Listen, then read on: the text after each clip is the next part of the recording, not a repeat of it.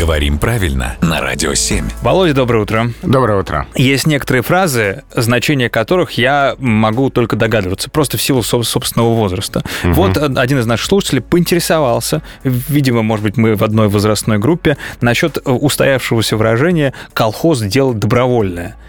Это какая-то ирония или вообще как это появилось? А, это, конечно, ирония и истоки этого выражения в 20-30-х годах прошлого века, коллективизация. Ты же не застал? А, я не застал, но угу. я об этом читал.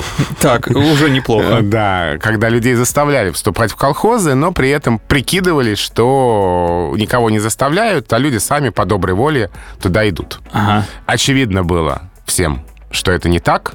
А, и вот это выражение «колхоз дело добровольное» имеет продолжение «хочешь, вступай, не хочешь, расстреляем». А, оно как раз вот и употребляется для того, чтобы так иронично показать, что на самом деле выбора-то нет.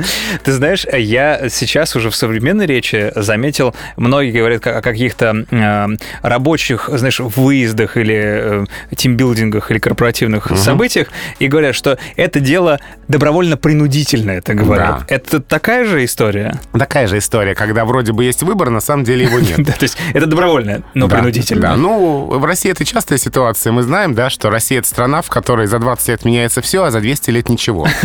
Так что я думаю, это выражение еще долго будет актуальным. Я тебя понял. Хорошо, что разобрали его сегодня утром. Спасибо, Володя.